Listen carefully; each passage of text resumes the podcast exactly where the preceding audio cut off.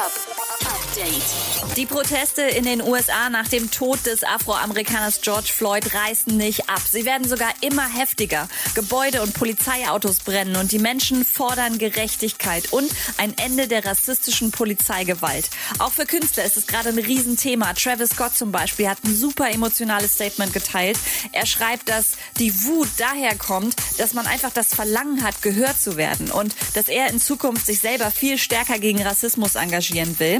Und Jay-Z hat persönlich beim Gouverneur von Minnesota angerufen und ihn gebeten, alles dafür zu tun, Gerechtigkeit walten zu lassen.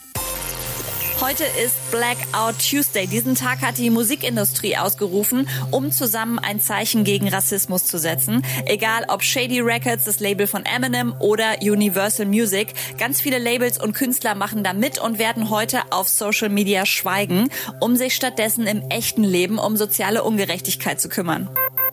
Wochenlang hat Rin uns hingehalten. Jetzt hat er endlich das Release-Date für seine neue Single Das Rennen verraten. Die kommt am Freitag. Diesmal wirklich. Und Stormzy setzt auf Boxen statt Kiffen.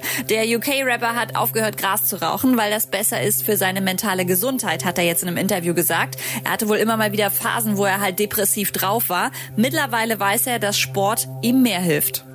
Update mit Claudi on Air.